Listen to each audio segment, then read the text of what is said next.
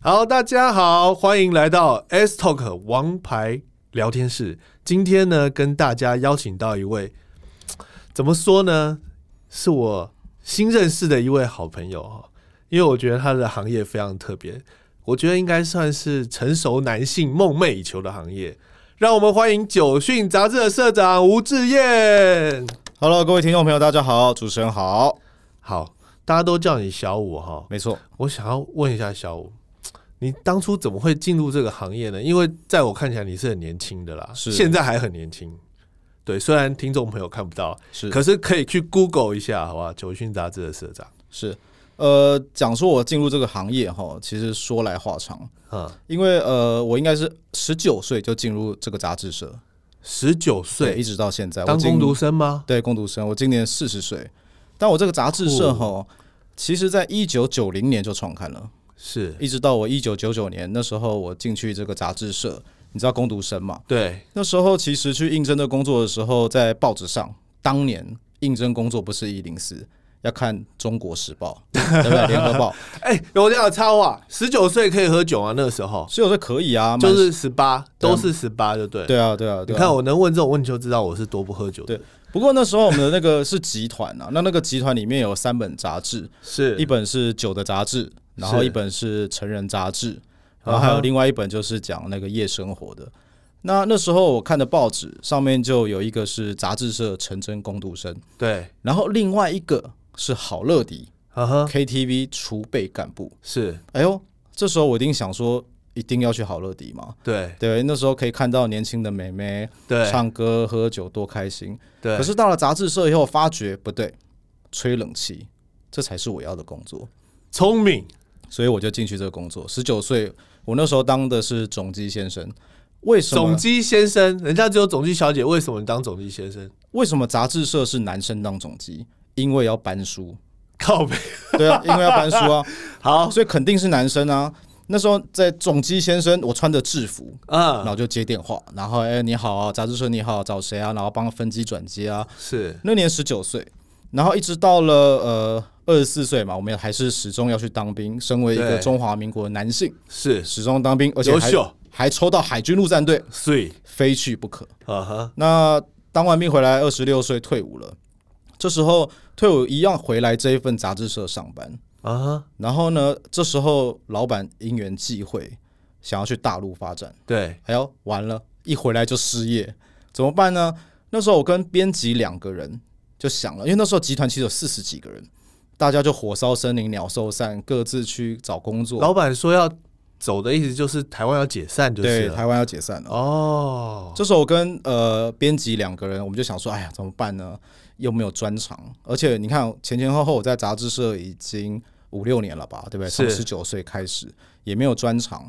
那那时候想说，好吧，那我们就把它顶下来做好了，就跟老板谈，你的品牌要不要给我做？这么屌，对，这间公司的资料库啦，所有东西可不可以都给我？那我们的编辑那时候三十几岁而已，啊他哈，去房屋二胎，他才刚买房子，从高雄上来的一个小 伙子，刚买房子，对准备要开始他的春天了，对，拿去二胎。那我就跟家里人商量，借个几百万来花花吧，花对不对花哈，然后就借个几百万，万，也不是这样讲，就是毕竟借钱还是借钱，所以我们是从负的开始，对，我们并不是从零开始。然后借了几百万开始，我们就把这个公司就顶下来了。二十六岁一路到现在，我已经四十岁了，经过了十四年，我当这个杂志社社长当了十四年，了不起，连我自己都很意外，怎么会发生这种事情？所以你刚刚问我说，哎，怎么会进入这个行业呢？其实我根本就不是念文字相关科系的，对，我是念财务的。你是念财务的，好，对我当年念财务，然后一路就到了呃杂志社当工读生，然后一路就顶下来，然后一路就做到现在。不过现在很多人创业嘛，对，再次创业，我认为可以跟呃几个呃二十几岁的小伙子，如果你要创业的话，有几个呃可以分享的地方。是，第一个部分是，要么你就业务能力很强，嗯哼，可以找到你的这个金流财对源。第二个部分，你开公司，你一定要懂什么财务。嗯，财务报表一定要看得懂，不然你就是收钱收得慢，付钱付付得得快，对，那你就早早就收 工了，就回家继续下班了当你的 员工，对，当你的员工。对对对所以其实我那时候学财务的时候，让我看得懂资产负债表、损益表，然后应收应付的表格，让我诶给我整整个很大的一个基础，对一个基础。然后我又在杂志社工作了五六年，所以又有一些专业，所以这对一路就走到现在。所以今年已经小弟满四十岁了，哇，对，四十岁已经当了十四年的老板了，每天都没拍有手，对，每天都没有那个呃打卡上下啊班，啊啊啊想去就去，想回家就回家，这样。哦没有讲是讲现在了，但当年那时候创业的时候其实痛苦了。对，我每天早上六七点就出门了，出门干嘛？喝酒啊？哎，八点到公司啊，打扫嘛。 那时候员工二十六岁，员工多少人？对三个人，是三个人，然后认真打扫点真的啊、然后一直到了晚上一两点才下班，啊，每天工作忙啊，那个都是你的钱啊。当然，你你这时候边赚钱边还贷款，其然后实还是要很辛烧苦还的。要烧钱，我在二零一六还一七吧，收到银行给了我一张清偿证明，哇，我眼泪都流下来了。拍手，贷款要啊这贷这真的十年嘛，对不感对？动，人家对哎贷款是去买房子，对我贷款去买公司。对，对，这是就是当年我那时候一路一路过来，然后呃很认真，然后到了三十，我记得我印象中前五年没有好好睡过觉。我相信，对，每一天很认真的去工作，每天在看那个金流，对，然后差异，当然一度有呃，就是撑不过来了。是我记得我在二零零九年的时候，呃，创业三年，对第三年的时候，那时候真的快撑不过来了。然后刚好那时候，呃，我的股东是意外啊哈意外出车祸，他过世了。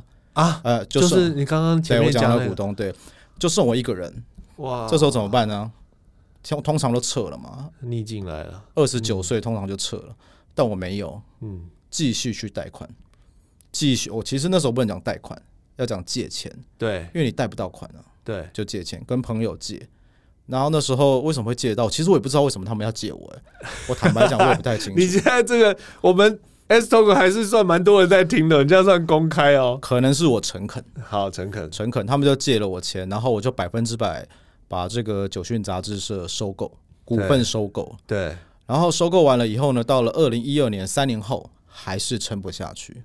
对，其实你知道，二十六岁当老板，没有人教你，你怎么知道什么是对，什么是错？是，然后年轻气盛，血气方刚，对，然后一路往前冲，完、嗯完全没有刹车。二零一二年就一路就快撑不下去了。对那时候我就跑去找一九九零年的创办人，哦，当初的对，那当初位的老创办人，然后就跟他讲说啊，不是不是那个去大陆的那个老板，是找创办人股东，更早的，对，更早的股东。哦我就跟他讲说，呃，九讯杂志是你的孙子，当年二零零六年之前叫九克杂志，九克杂志是你的儿子。对，你忍心，你忍心看你的孙子就这样子不见 了吗？他这时候就够说，诚恳，他说好，然后我就让给他一半股份，他对也资金就进来了，一路到现在，所以他是二零一二年到现在，至今仍是我的创办人，就是仍是我的股东啦。啊是，所以九讯杂志社就是我跟他两个到现在，那位大哥对，就今留年贵庚了？他属狗，四十六还四十七，对不对？四六四七年期是属狗吗？还四五？四十五年次啊，对，就是属狗啦，但我搞不清楚他，我只知道他是一条狗而已啊，没有啦，我创办人，啊开玩开玩笑，开玩笑，就是我的我的我的那个合伙人，合伙人这样，到现在我们一一路一路都是到现在，他这应是该是您的贵人哎，他我我一路上贵人其实很多了，就是呃二十十九岁进这间公司对应征我进去的一个黄小姐贵人，到现在我们还有联络，二十六岁呃把这间公司就是呃因缘际会给我做。我的陈社长也是我的贵人，是然后一路拉拔我，这就是这个陈社长。然后到了这个我的股东、创办人，对就庄总编辑、创办人跟我一起创办这个杂志。到了一二年，刘总编他创办人帮我这个入资到现在，是，所以一路我的贵人很多啊。像当年我还记得很很很印象很深刻啦，就是我那时候刚考到驾照，二十几岁嘛，对，然后我们的社长就问我，就说：“哎，你在干什么啊？那个晚上都没地 方去，对不对？然后要不要跟我一起去那个、呃、应喝酒酬？啊，应酬？”那其实他讲是这样讲，叫我去应酬，其实是要叫我干嘛？喝酒嘛，开车嘛。那我叫你开车啊！对，叫我开车嘛，哦啊因为当年那个酒后不能开车啊。当年现在也是，好吧？对现在也不更是严格。然后呢，我就他去应酬，我就在门口等他。他去酒店，我就帮他买槟榔。对对，然后他去买什么东西，我就帮他付钱，然后隔天再报公账，对，然后一路就跟着他，然后看了那个呃应酬文化，一路到现在，然后我才知道说，哎呀，原来什么是饭局理论，对什么是做生意，然后什么是那个呃要把公司越做越好这样子，然后一路到现在，其实一路上贵人四五个了，哦不止十几个，其实我创业以来还是有很多人帮助我了，我相信啊，到大现在家都是。嗯对，很就是一个很很高潮迭起，还有很多，其实我还有很多故事啦，讲了我自己都快流眼泪，卫生纸有有有准备。哎、可是我觉得小五，你这件事情创业其实嘖没有什么，我坦白说，就是一个选择而已。是。可是我觉得你比较特别的是，你很坚持你的选择。呃，你这样讲的话，我要讲一下，我二零零六年其实有其他选择。坦白讲，是零六年那时候一条创业，条条创业，哦我一条路是创业是是是另一条路其实是非凡周刊，那时候刚创立。啊，都讲吃的，非凡周刊那时候要找我去做酒的业务，嗯，然后那时候我想了三天三夜，我决定我还是创业。为什么？拱大。其实那时候二十六岁，谁想那么多？我完全不知道我的未来是什么，我根应该本不，只是简单不想给人家管吧。嗯，我真的没有想那么多。坦白，二十六岁谁会想那么多？你现在看，你现在看二十六岁现在小朋友，我二十六岁就创业了，那你不一样啊， 你你成熟嘛？没对不有对？没有，我那时就候、是不想给人家管呐、我那时候没有想过这那么多，我单纯只是想说，如果我去别的公司不能贡献我的那个专长，我的所长，那一样一直换换公司换公司。所以我那时候想说，我的专长就是杂志嘛， 就是做久了杂志。那哎呀，我就一路做下去好了，这样。所以那时候真的没有想太多、哎，就广大没有是未来，没有规划，对，然后学历又不高，我是专科毕业嘛，然后什么，啊哈然后什么大的那个抱负跟志向完全没有。对，完全没有，然后书也没在看，对不对？人家说看那种书，就是啊，巴菲特怎么样啦，郭台铭怎么样啦，张忠谋怎么样？没有，对，那时候没有，那时候完全就在看电视，啊就哈，这样，没有什么特别的，这样一路创业到现在。所以其实你这个行业算是一种媒体，对不对？呃，对啊，杂志社它就是媒体，其实媒体有分很多种啊，对，有我为什么我为什么会问这个问题？像当然我知道杂志是媒体的一种，因为现在的媒体跟以前已经大大不同了。当然其实杂志社是很辛苦的，对，就我所知啦，我不晓得你们九讯也许异军突起，还是这一块你可以分享一下，因为在这么多自媒体的情况下，你们这样子的纸本杂志有受到怎么样的打击呢？当年的媒体其实就很简单，杂志、平面就是报纸，对然后电视、对户外广告，顶然多后这公车样，广告这些。但到了现代，就多了这些，你刚刚讲说自媒体啦、嗯，网络啦、手机啊， IG 啦，包括我们现在在录的节目也是，就是很是多的新的媒体。其实大概网络应该从二零零六年、二零零九年的时候吧，慢慢开始，对，开始开始起飞。但为什么我们可以活到现在？杂志社是对，应该讲说，一般消费者《镜周刊》啦、《非凡周刊》或者是一周刊对的是消费者，但我们对的是通路。哦，我们是给通路，看的。那消费者就是消费者的拉力，对，那推力的意思就是我的杂志社给烟酒专卖店的老板看。我在二零零六年的时候接手做了第一个决策，就是把所有的杂志从便利商店全部回收，不再给消费者看，是我给烟酒专卖店看。为什么？因为那一年我做了一个市场调查，对，十个去烟酒专卖店的人，有七个听老板的话。那我为什么不影响老板就好？哦，我为什么要影响消费者？是对，那消费者这时候就看电视广告啦，看那些就好啦。那从那时候开始，我活到现在。那期间有没有其他的杂志社出来做竞争？有，对，其实有两三间，不过都一一的就被我干掉了，对吧？对，一一的 对就淘汰了。也有国际中文版。那那时候因为我发行到全省的烟酒专卖店通路，对，那全台湾大概有一千多家烟酒专卖店通路，每一家一定都有我们的酒讯杂志。嗯嗯截至目前为止，我们也是台湾唯一的一本还在发行的酒类月刊，其他的都是呃季刊对，或者是这个呃双周刊，哎，双周刊没有，现在好像都季刊呢、嗯嗯嗯嗯，所以我们是唯一的一个月刊，竞争没有很没有像感觉好像没有很激烈，对不对？但是市场小，规模也小，嗯，所以我们公司也算小，是没有那么大的一个竞争压力，不像呃其他的报社杂志动辄上百个人公司。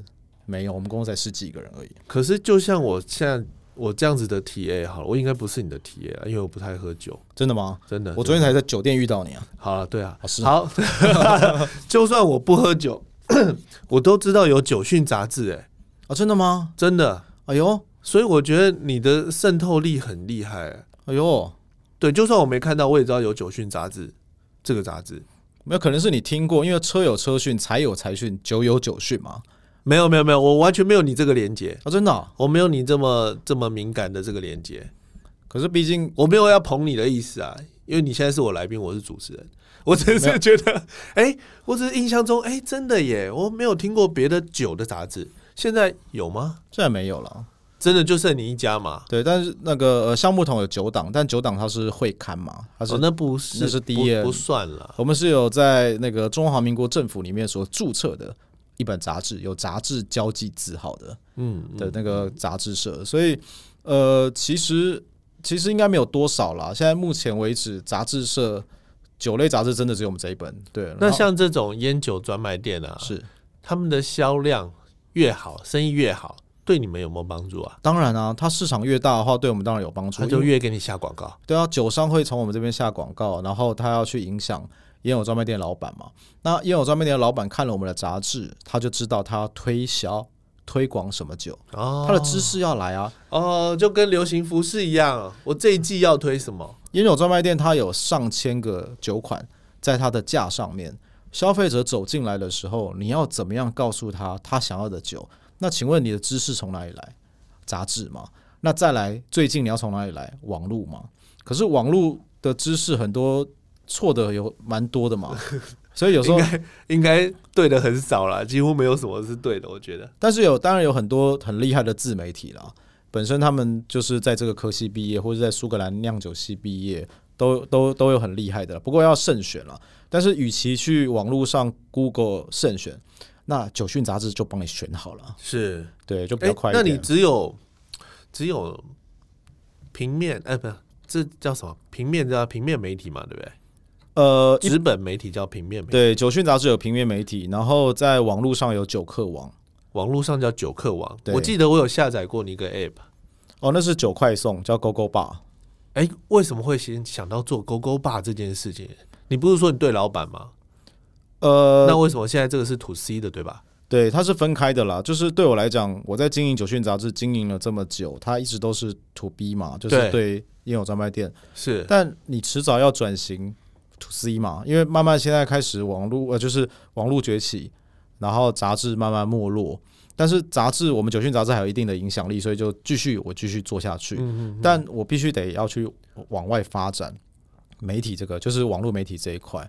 那二零一七年那时候，我就第一次进入这个科技业，对，然后那时候就发展了一个、就是、科技业，什么刚刚都是九九杂志，什么怎么变科技业了、网络就是科技业啊。 o k 就好会讲啊，科技业好，对啊，网络的科技业，而且那时候我们还有工程师嘞，我还有前端工程师、后端工程师，还有 iOS 工程师、安卓工程师都有，那不就科技业吗？哦，科技有分硬体跟软体啊，对，对，所以我们发展了这个进入这个我们讲网络产业好，或是对科技业也好，然后我们就想了，就是那时候 Uber 崛起，对共享经济，Uber 没有自己的其车嗯实，大概 Uber 也才在台湾啦，大概三四年前开始，也是二零一七年，啊，我印象中，我那时候刚创立这个呃呃酒外送这个 A P P 的时候，Uber 刚起来，然后那时候叫 Uber 的时候，吼大概都一小时才会到。哦，因为车少，那时候就有还甚至没合不到都有可能，或是你十一点半叫餐，一点才来，我午休都结束了你才来，那我怎么真吃啊？真这样假的，但现在没有了啦，对现在很快了。现在很普遍，对，一七年的时候我就发展了这个九快送，就是 GoGo Bar。然后呢，那时候我想说 Uber 没有自己的车，那我要找一个什么？我没有自己的酒，我不会自己敬酒，所以我做的是媒合服务。对，今天消费者他需要一瓶酒，对，然后他可以去我的 GoGo Bar 去点选这支酒。然后呢，这时候线下有谁？有你距离你最近的烟酒专卖店看到了你的需求，就说好，那我帮你送。烟酒专卖店是像九条通啊、橡木桶这种没错，这一类的吗？没错，所以我会帮你设，我的系统本身会帮这个消费者去找寻方圆五公里的烟酒专卖店，然后烟酒专卖店看到你的需求以后，就说好，我可以送，我现在要送过去了。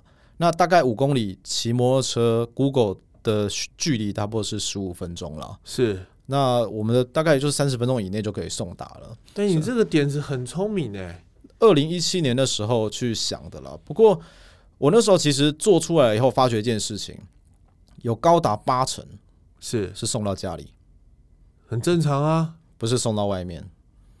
那时候那时候我没有想过这件事，有要不然你以为是送到哪里餐厅啊、KTV 啊、 ？KTV 人家就在 KTV 点了，贵啊，餐厅人家就卖餐厅的选啦择不。多啊。那你你今天想要，像我以前开餐厅，你只要带外面的酒，我还是要跟你着收开瓶费啊。但问你那时候一定肯定只有百富、苏格跟麦卡伦三种是择我选项嘛不多，对啊，但我这边有上百种让你选啊。如果你今天想要葡萄酒，我想要 Penfold，那都已经喝醉了啦，那没时候得选了。要喝酒之前选，不过餐饮通路有一种是我今天六点半要去，我可以预约，我六点半酒就送到啊，我根本就不用提酒啊，对也可以到餐厅去啊，所以这是你的概念嘛？结果结果八成是送家里。送家里，那时候我印象很深刻，送家里这件事，哎、刚好搭上什么酒后不开车的议题， 在家里喝酒， 对你就不用去外面开车了嘛，是在家开轰趴嘛。对啊。所以那时候我想说，哎逍遥呦自，在那我这一个系统还蛮那个符合现代化需国情求，哦、对降低酒价嘛。对，你记不记得有个新闻，在一一两年前，那个有个艺人叫陈乔恩，啊哈，他在家里喝酒，是喝嗨了，啊哈，然后就出去买宵夜，对讲是讲买宵夜了，对好像还是好像也是要买酒了，要补对补酒精，回来被逮到啊，酒后驾车，哦就，对就被开一张罚单。你想想看，陈乔恩那时候如果知道酒快送 GoGo Bar 的时候，他需要缴罚单吗？嗯不需要嗯我们就帮你送到了。还安全，对，还不在用抛头露脸，对啊，你在家里喝酒多放心多安心，你要什么酒，上百款让你选择。是对，所以那时候我我那时候想的一件事情是，呃，我是个媒合服务，如果我今天自己自己敬酒，我没有个几千万，我怎么当酒商啊？是，所以我就不要自己敬酒。然后呢，我那时候跟连呃烟酒专卖店的通路连接又很深，对我，那时候还帮他想说烟酒专卖店要怎么转型。嗯我第一个想到的是什么？当年的杂货店变成了统一面包，统一面包变成了 Seven Seven Eleven。那请问酒庄呢？酒庄下一步应该怎么走？连锁九条通、橡木桶、独大，哼，对，那这些一千多家的独立烟酒专卖店，它下一步是什么？我在呃好多呃六七年前也做了另一个试调，酒讯杂志有个试调，一千家烟酒专卖店倒了四百家，啊，又成立了两百家，那代表着这个淘汰率非常非常的快高。速啊，对，那可是为什么有人前仆后继的一直要做想要酒做这呢件事，嗯，因为你进了一千换的货，这些酒卖不卖得掉？肯定卖得掉的啊，对吧？它不会过期的，酒不会过期，所以你进了一千万的货，你最后可能断头五对百万、七百万就把它卖把它掉切了，掉啊你，还是你只赔两三百万，你对不是一千万整个赔掉啊、对，所以其实做酒这个行业还蛮保本的哈，哦听起来是，算是啊，对吧、对所以那时候我就想说，跟他们聊天的时候，我要怎么样帮他们走进科技，对走进网络这条路。那因为毕竟到现在目前为止，烟酒管理法网络不得卖酒，嗯哼，到现在目前为止，所以我必那你哎须得 App 受受管制吗？也受管制啊，所以我必须得规避啊。我规避怎么做？我就是媒合服务。对今天我没有，我这今天这间公司没有进自己的酒，我我没有就是卖酒，对我我没有只是进媒货，啊合，我没有进货项目啊。哦，是是，那我就是媒合，我叫媒合服那务。收钱是收钱的话，烟酒专卖店收，也烟酒专卖店收，我们再跟他做服务费的结账。哦，这样子啊，我从另外一个角度来讲，信义房屋也没有自己的房子啊。对他在卖房子的时候，那个房子也不是他的，他做的是什么、嗯服务？媒合，那他赚的是几趴？两趴、三趴的佣嗯金。对，对我来讲也是啊。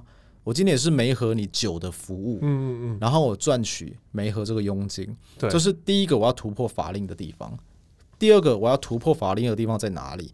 我必须确认对方年满十八岁，对政府法令规定，对我没办法逃避的。好，你想象我今天去 Seven Eleven 买酒，店员确认你年满十八岁。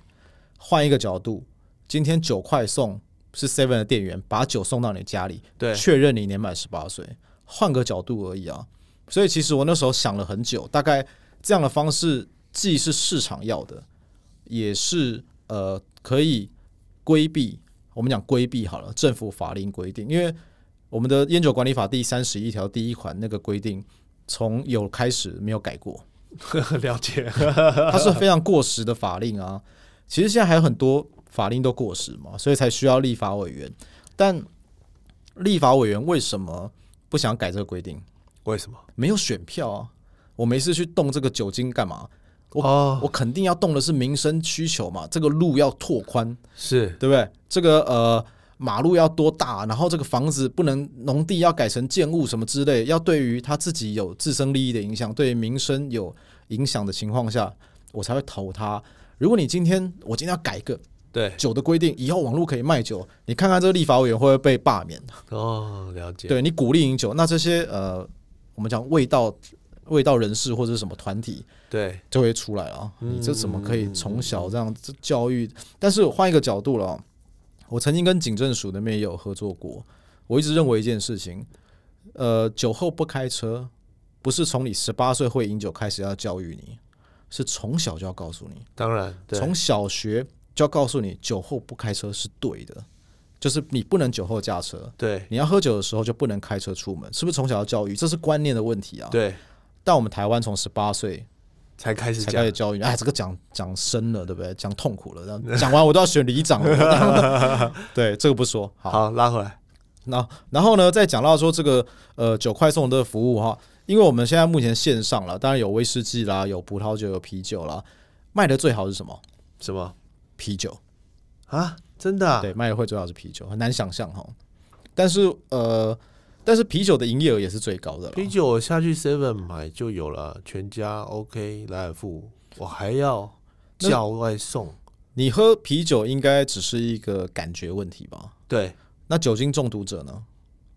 去整箱整箱搬嘛，啊，对不对是？？都大家都现在都去卖场啊，去搬整箱啤酒、整箱葡萄酒吧。对，没错，那他就不想要搬啊，他今天叫外 送。哎，你这个厉害哦，你这个厉而害，且最厉最厉害的来了，那害个好好来，再最我厉害我的消费者哈，常常问我们，因为我我的这个 app 还有一个功能就是聊天功能，啊哈，它可以线上即时聊天。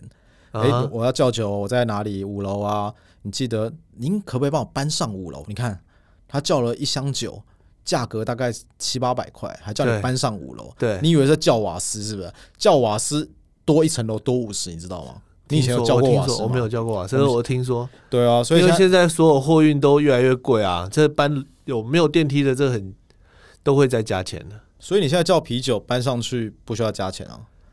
他就跟你聊天，然后我们很多酒庄也是很很累，然后他说你可不可以下来拿？嗯嗯很多，然后那个消费者就说你有赚服务费，你当然帮我搬上来啊。嗯嗯，所以我们很多很多奇怪的事情，然后还有包括呃凌晨对，一两点叫酒，我们的那个系统哎，有你这是二十四小时服务吗？大概到凌晨两三点了啊，就是凌晨两三点，差不多台北市中心啊九条通这些有开这么晚？九龙通好，我不知道九龙通营业时间，但是因为那个、呃在林森北路那边的烟酒专卖店，它开到啊，林晨森三北路点，是林森北路了。但林森北路那边也有专卖店可以送到大安区啊，呃都可以送得到，五公里其实蛮远的、对，五公里其实涵盖蛮所以远的，所以它凌晨那他也要有人可以跑啊，有啊，他们都有，他们都有那个快递人员啊，自己养的，自己需要啊公司的。哦，所以我林森北路那边的配合的烟酒专卖店，它就有生意最好。有一家店有两个快速外送人员，然后另外一家它有一个快送人员，然后晚上的时候他们都会去送货。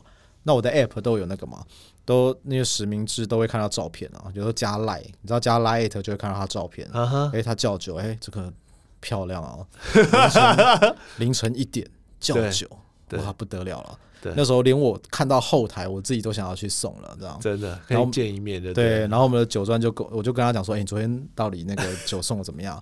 是真的假的？他还叫了两次，啊啊， 对不对？喝不够，是然后他就说没有啦，那开门的是一个大叔，吊嘎加薄冰冷。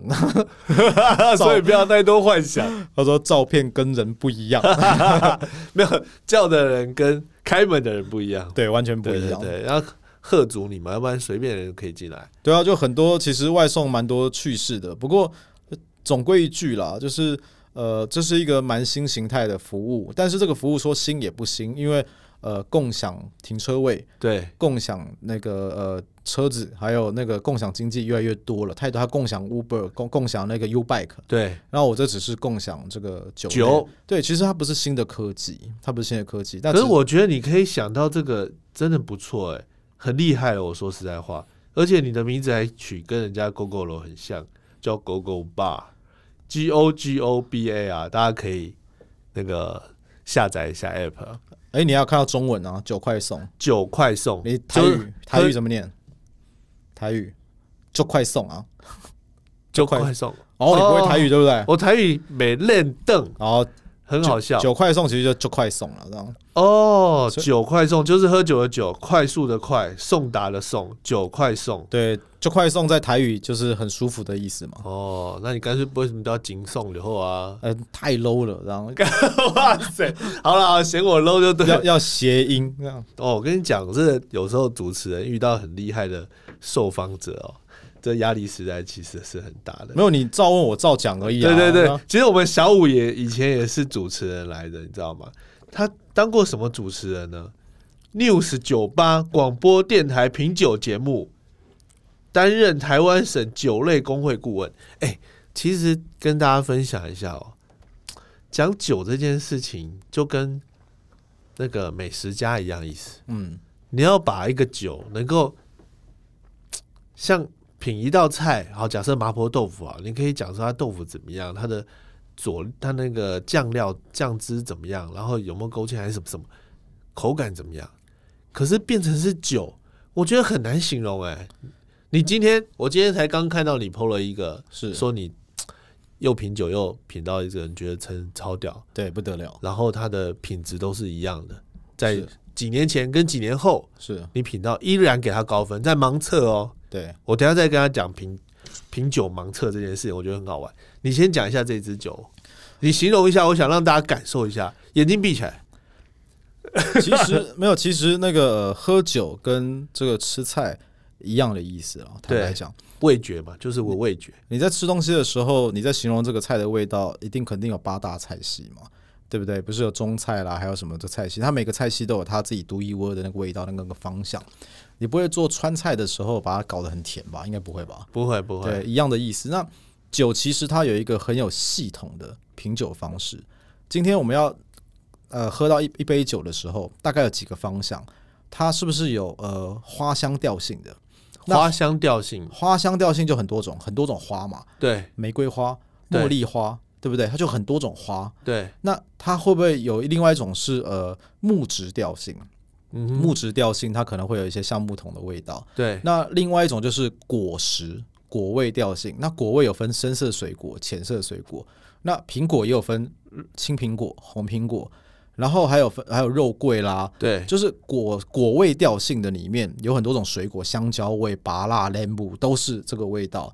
那另外一种是动物调性，它可能会有呃猫的那个味道，兔子的那个味道，就是你常常去动物园会闻到那种味道，那个就是肉动物味园，只能肉味闻到有点肉味，狗屎 啊也是一种啊，屎味吧？对，，也是一种味道。然后还有另外一种就是所谓的不好的调性，啊哈，轮胎皮、嗯，地下室潮湿味、橡皮筋的味道，这是嗯不好的味道。所以你会发觉，我在当我在喝一杯酒的时候，其实我的脑袋当中已经有不同的调画性面出来跑对出来，呃，它大概是属于花香味，它大概是属于果香味，它大概是属于什么样的味道，就开始写了。所以其实你要当一个呃品酒达人，对并不难。你今天拿了一杯酒，初吻，像我今天下午喝的这个 q u i k e l k i 魁列奇十三年，苏格兰非常非常有名的一个酒厂，在斯贝塞里面。那我在初吻的时候，它就有非常棒的这个花香调性，对，然后淡淡的一个甘草、柑橘嗯的味道，还有一些呃淡淡的一些蜜饯的味道。嗯，这时候我就觉得，哎、这个香气是非常有层次感。它既然可以让我闻到这么多味道，是当你入口的时候，它的油脂又非常丰富，嗯，这个油脂包覆在你的嘴巴里面，然后这时候它带给你那种回甘的感觉。嗯所以那时候我就感觉到一件事情，我觉得哇，这个酒感觉就好像外表是一个非常美丽的女强人，对不对？它的层次非常丰富嘛，你好会学问非形常容丰哦，富嘛。嗯那这时候呢，他内心又非常非常纤细，嗯他让我感觉我非常想要了解他。嗯在四年前，我喝了这款酒，嗯，打给他九十七分的高分。是四年后的今天，他没有告诉我他是谁，我又喝到了他，我一样给他九十七分的高分，我都不知道他是谁。当我打开来看到他的时候，我吓一跳，惊为天人我们又见面了。哇！这就是我今天喝到一款非常非常棒的威士忌。那因为这是我觉得非常棒，哈，所以我才会觉得，哎、我才很感动的把它写下来。但你有没有可能喝到一款很烂的，它怎么会有塑胶味？怎么感觉闻起来像地下室的潮湿味？对，对，怎么很怎么感觉那个很像木炭的味道？然后塑胶味又那么重，这有可能啊。然后你就一口想把它吐掉，这时候不要吐掉，加点水，搞不好有机会挽救回来， 对不哎，对？可是你讲这个，其实哦，小五真的是很会形容啊，那个马上画面就出来。可是你就说好，好，我们就讲吃饮食，饮食啊，是其实这些是非常相关的。常常人家说吃什么东西要配什么酒，对，这个我不晓得你有没有研究，可以给大家一些建议方向吗？呃，大方向哈，嗯我讲大方向。你今天吃西班牙料理，嗯你就喝西班牙葡萄酒啊；嗯美国料理就美国葡萄酒，所以这是大方向。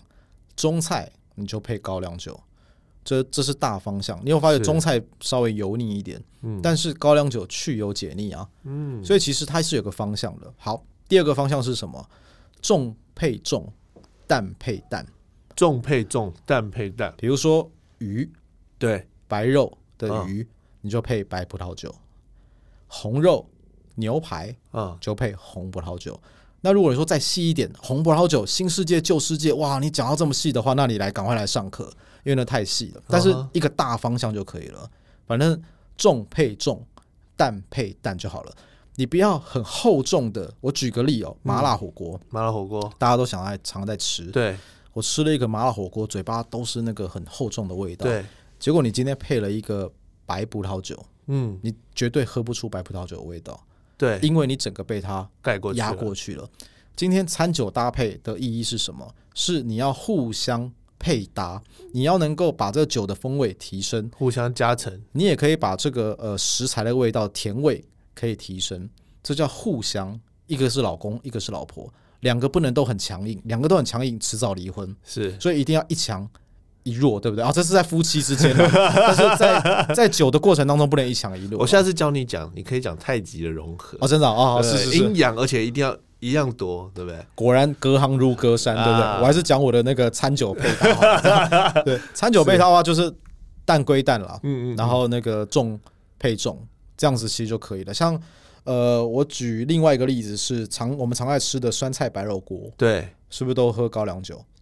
好像很常都是是欸，嘛，对不对？对，其实你酸菜白肉锅的话，因为它那个酸度够高，对然后其实它有点油啦，其实锅类就有点油，对，不会，你不会有点吃下去太涩，不会有这种事情。那喝高粱酒去油解腻，嗯。嗯其实也是一种一种配法，这样子那我问你，是，比较肤浅一点的，请说。好，我说我吃什么我都配啤酒，那这种是怎么个搭法呢？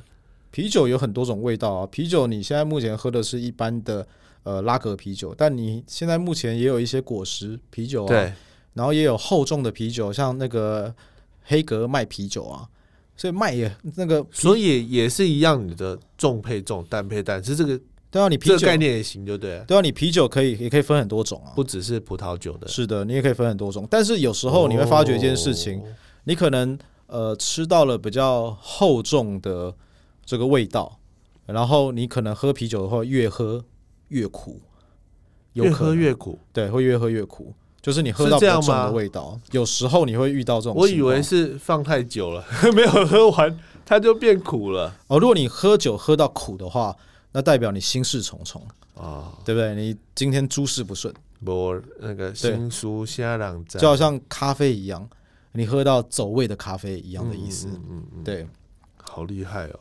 哎、你真的很会讲哎、没有，我们就是在台上胡乱嘛的。哎、没有没有没有没有，我说我说实在话，我真的觉得你你是真的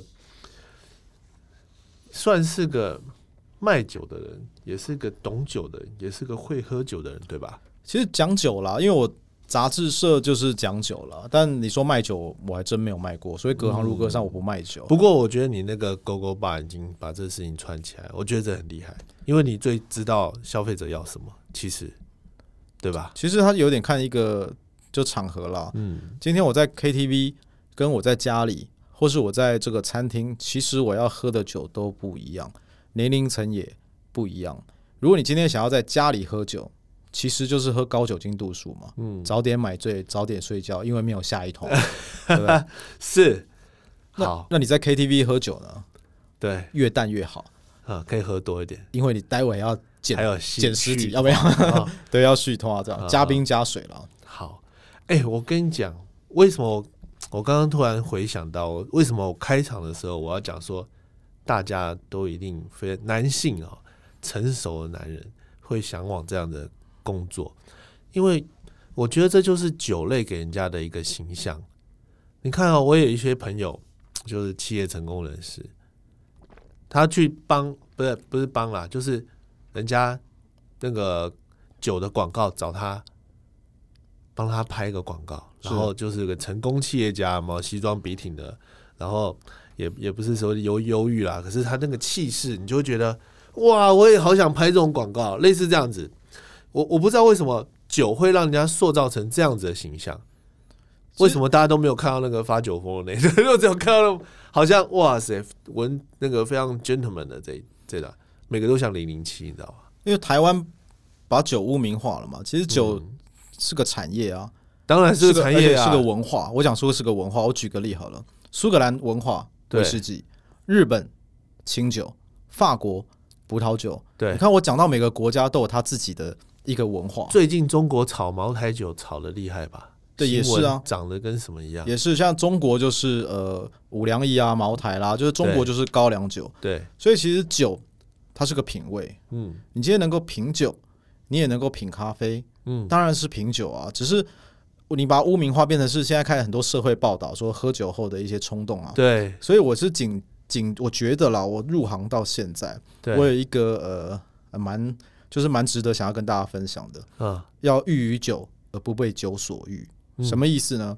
你要能够驾驭酒，而不要被酒所驾驭。嗯，喝酒适量，享受它的那个呃呃微醺的感觉，对，享受它带给你的那些风味，放松，对，带给你的那些微醺感，然后想象你现在在花园里面，然后那个 那个冲跑着追着美女啊，追追像皇帝追着悲女一样。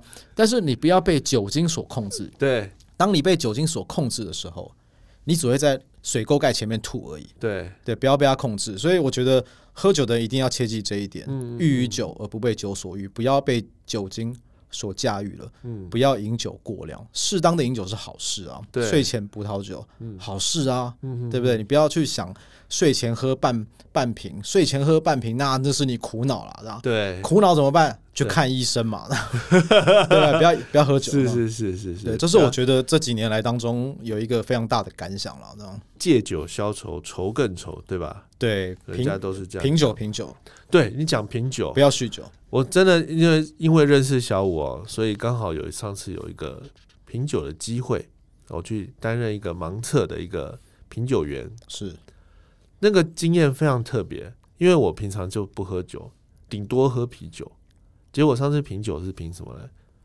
日本的清酒，对，超屌的，一次来 七八十种，七八十种对吧？没还是没那九么十种？没那么多了，二三十种而已了。我怎么感觉我喝了七八十种真的吗？啊？大概每一种我都要喝个两三口，大概类似这样子，我可能就哦你混了，没有办法，我没有像像小五人怎你么是会喝形容你是喝八九十口 了，但是是二三十种的对这的，个二清三十酒，种。可是我真的觉得，就像你刚刚形容的味道，好多种哦。对啊对啊，它其实这个品酒会其实还不错，就是你呃可以学习喝酒，你也可以了解酒，而且是在应酬场合上面，今天酒一放上来，你可以说上几句，对你，肯定是在应酬上面这个呃最厉害的那一个人。因为大家都不懂，对不对？对，随便讲个皮毛就了不起了。而且讲三句话，大家都觉得你是达人，啊哇，一样的意思。所以其实那时候品酒会大家可以多去参加了。嗯，然后很其实很现在很多品酒会其实都不用费用的、是你们酒训办的吗？还是酒训很多在办，但其实很多酒商也有在办。那怎么样会知道这样的讯息？你上那个酒训杂志的